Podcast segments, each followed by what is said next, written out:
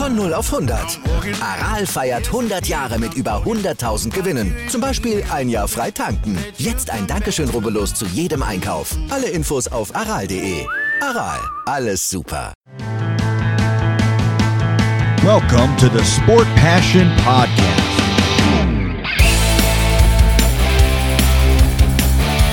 And here is your host, Lars Marendorf.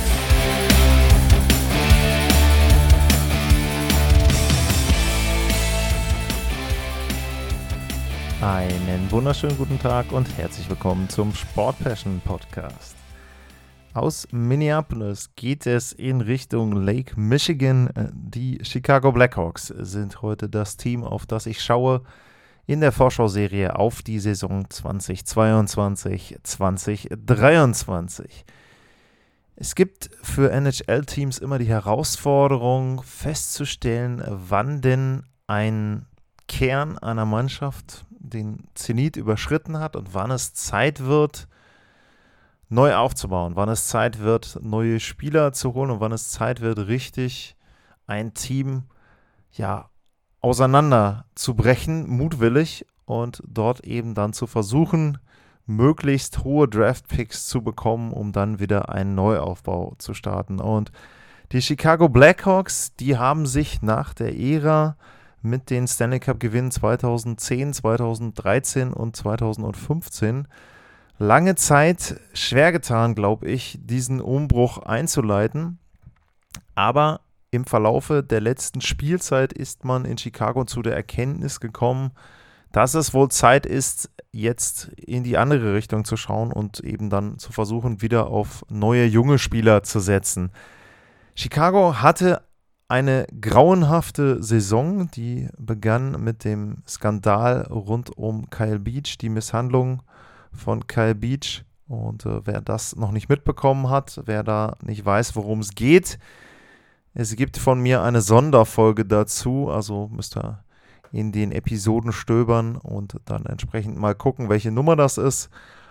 Und dort könnt ihr, wenn ihr das Thema noch nicht kennt, euch darüber informieren, was da passiert ist dieser Skandal hatte Umbrüche in der gesamten NHL zur Folge. Die Florida Panthers waren da unter anderem auch mit betroffen, aber natürlich vor allem in Chicago.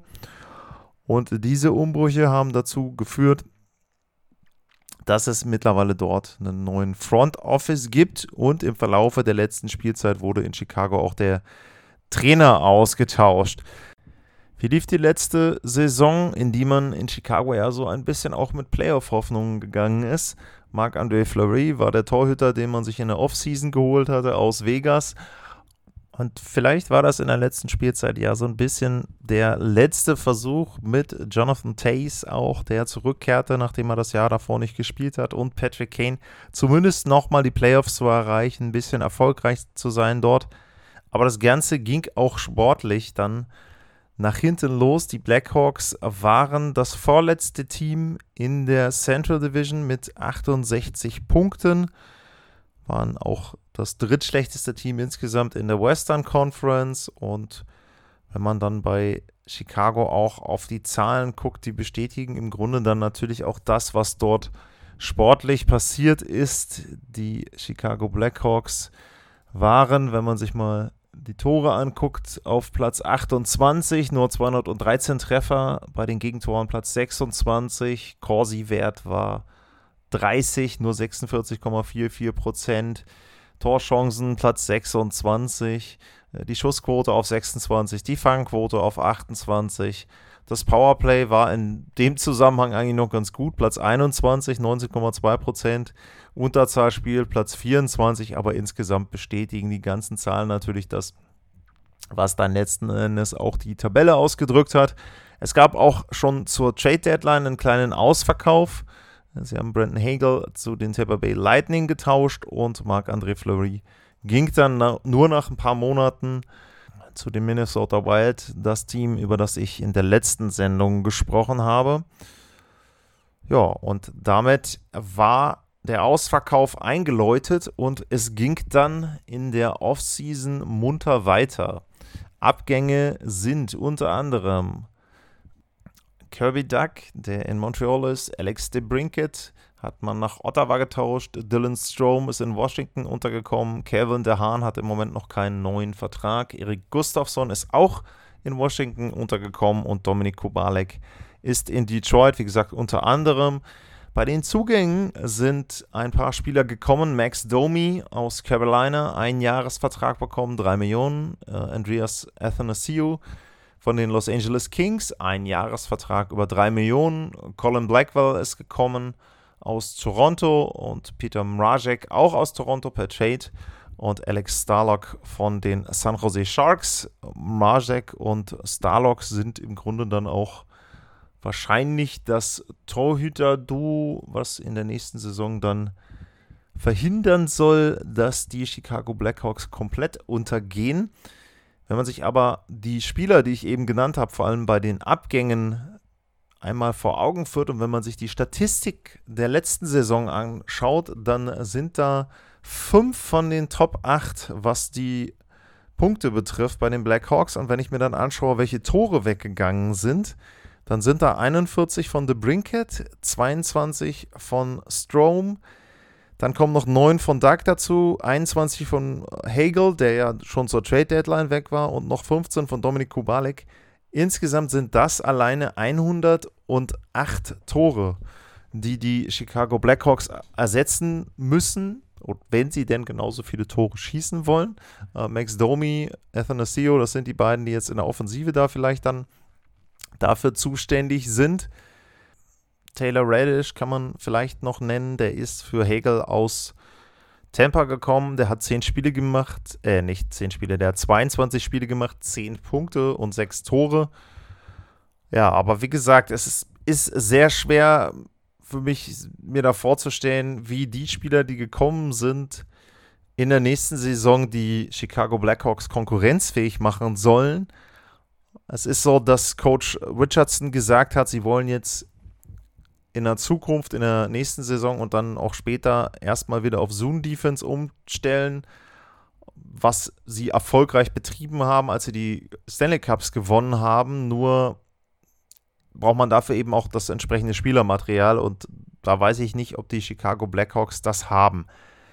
Letzten Endes muss man sich aber wirklich im Klaren darüber sein, dass es bei den Blackhawks gar nicht darum geht, in der nächsten Spielzeit erfolgreich zu sein, sondern die Chicago Blackhawks, die schauen auf den Draft im nächsten Sommer, weil es da ein paar Spieler gibt, die wirklich die Blackhawks mittelfristig wieder zum Erfolg führen könnten. Es gab auch schon ein paar Fragen jetzt in letzter Zeit von euch zum NHL Draft, zu Prospects, zu jungen Spielern, die dann vielleicht auch in den nächsten Jahren in die NHL kommen. Ich muss sagen, dass ich mich mit diesen Prospects bisher noch nicht so intensiv beschäftigt habe. Beschäftige mich meistens dann tatsächlich nur mit dem, was in der NHL ist. Und im Zuge, wenn der Draft kommt, dann gehe ich ein bisschen näher darauf ein.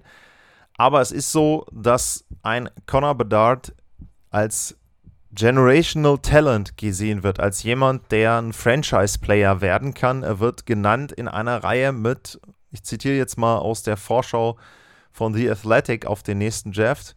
Austin Matthews wird da als Vergleich genannt. Kucherov, Liney, Ovechkin, DeBrinket. Huch, den kennen wir doch irgendwoher. Und Steven Stamkos. Das sind diejenigen, die bei Conor Bedard da als Vergleich rangezogen werden.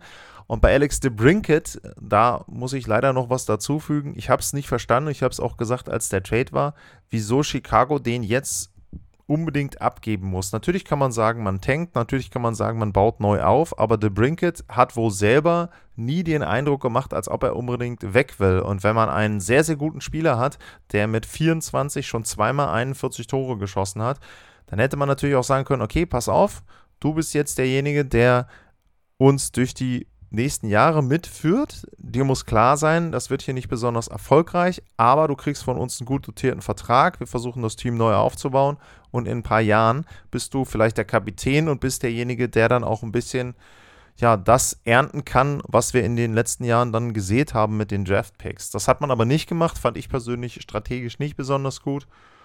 Ist aber eben ja, die Art und Weise, wie bei den Blackhawks das Asset Management betrieben wird.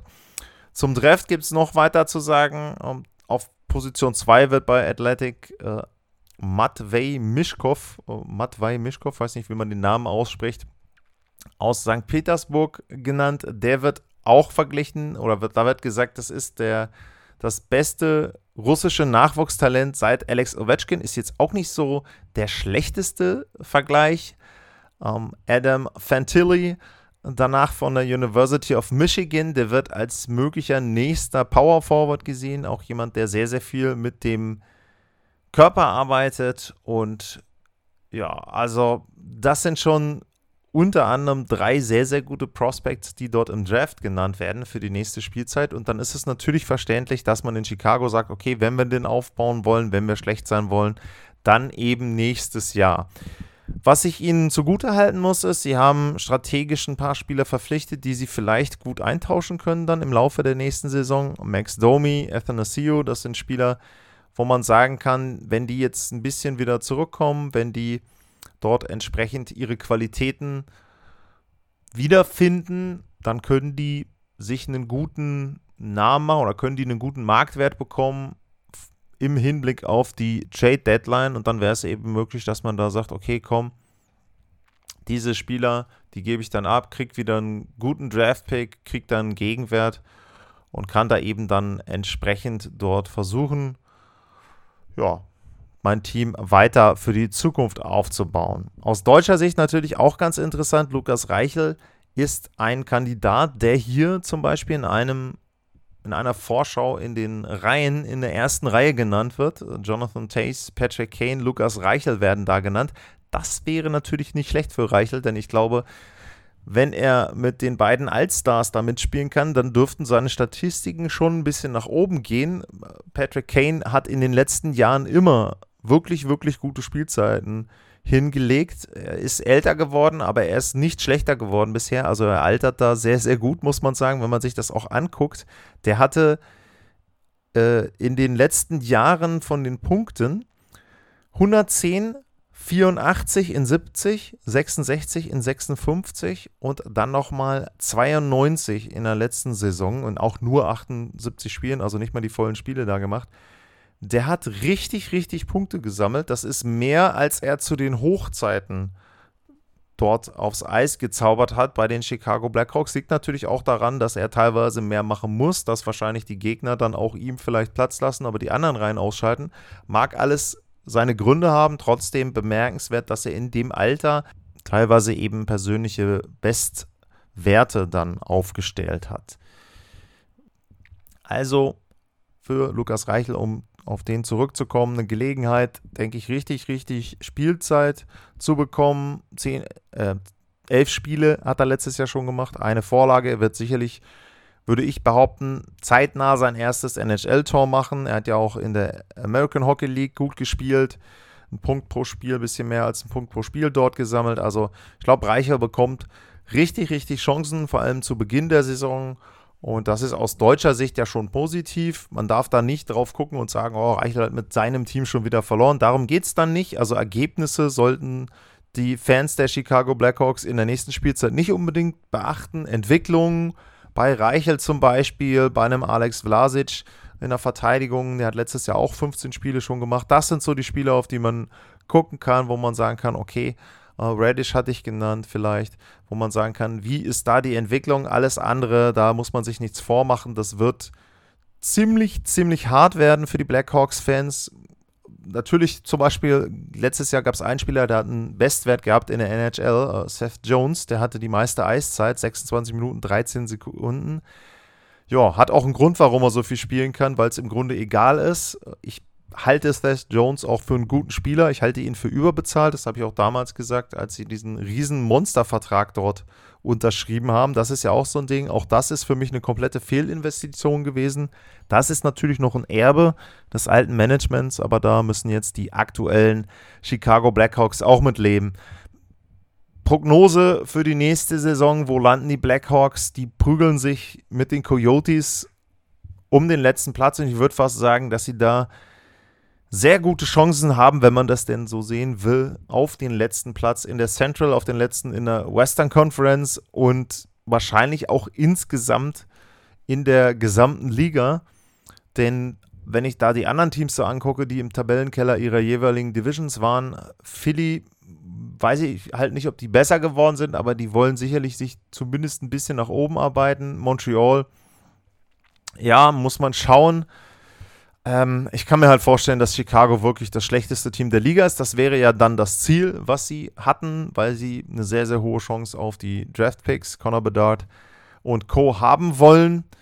Das wird schmerzlich für die Fans der Blackhawks. Das kann auch heißen, dass es Abschiede gibt von Patrick Kane, Abschiede gibt von Jonathan Tace und es wird vielleicht auch noch andere Trades geben. Die Blackhawks haben noch 7,5 Millionen an Salary Cap Space. Die werden aktiv sein. Wie gesagt, die werden versuchen, sehr, sehr viel an Draft Picks zu bekommen. Sie haben in den nächsten beiden Jahren schon zwei Erstrunden-Picks.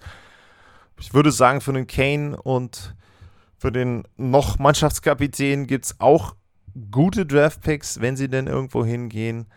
Nur es wird dann eben danach nicht besser werden. Also die Saison wird wahrscheinlich schon schlecht werden, spätestens glaube ich ab der Trade Deadline sehr schlecht.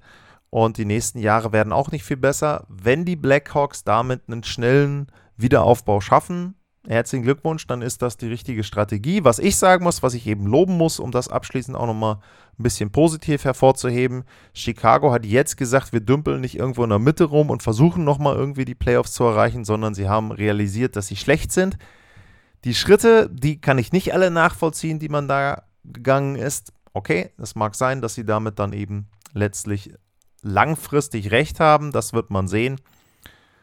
Tja, aber ansonsten eben die Blackhawks erstmal ein Team weit, weit weg von den Playoffs. Das war die dritte Mannschaft in der Central Division, auf die ich vorgeschaut habe. Und wie immer gilt, wenn ihr Anmerkungen habt, wenn ihr Wünsche und Kritik habt und Fragen habt zu den Teams, die da noch kommen, gibt ja jetzt noch fünf in der Central und dann entsprechend auch noch eine komplette Pacific Division, dann gerne at lars-mar info at sportpassion.de und für heute bleibt mir nur Dankeschön zu sagen fürs Zuhören. Bleibt gesund und tschüss.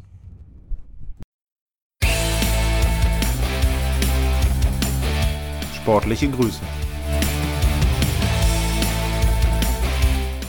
Das war's, euer Lars.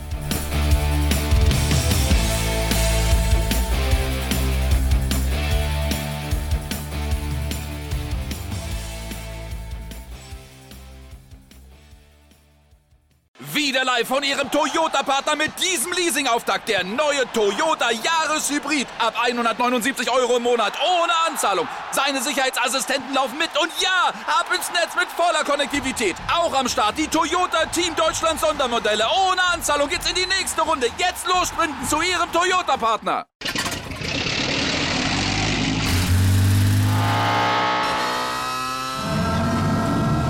Von 0 auf 100. Aral feiert 100 Jahre mit über 100.000 Gewinnen. Zum Beispiel ein Jahr frei tanken. Jetzt ein Dankeschön, rubbellos zu jedem Einkauf. Alle Infos auf aral.de. Aral, alles super.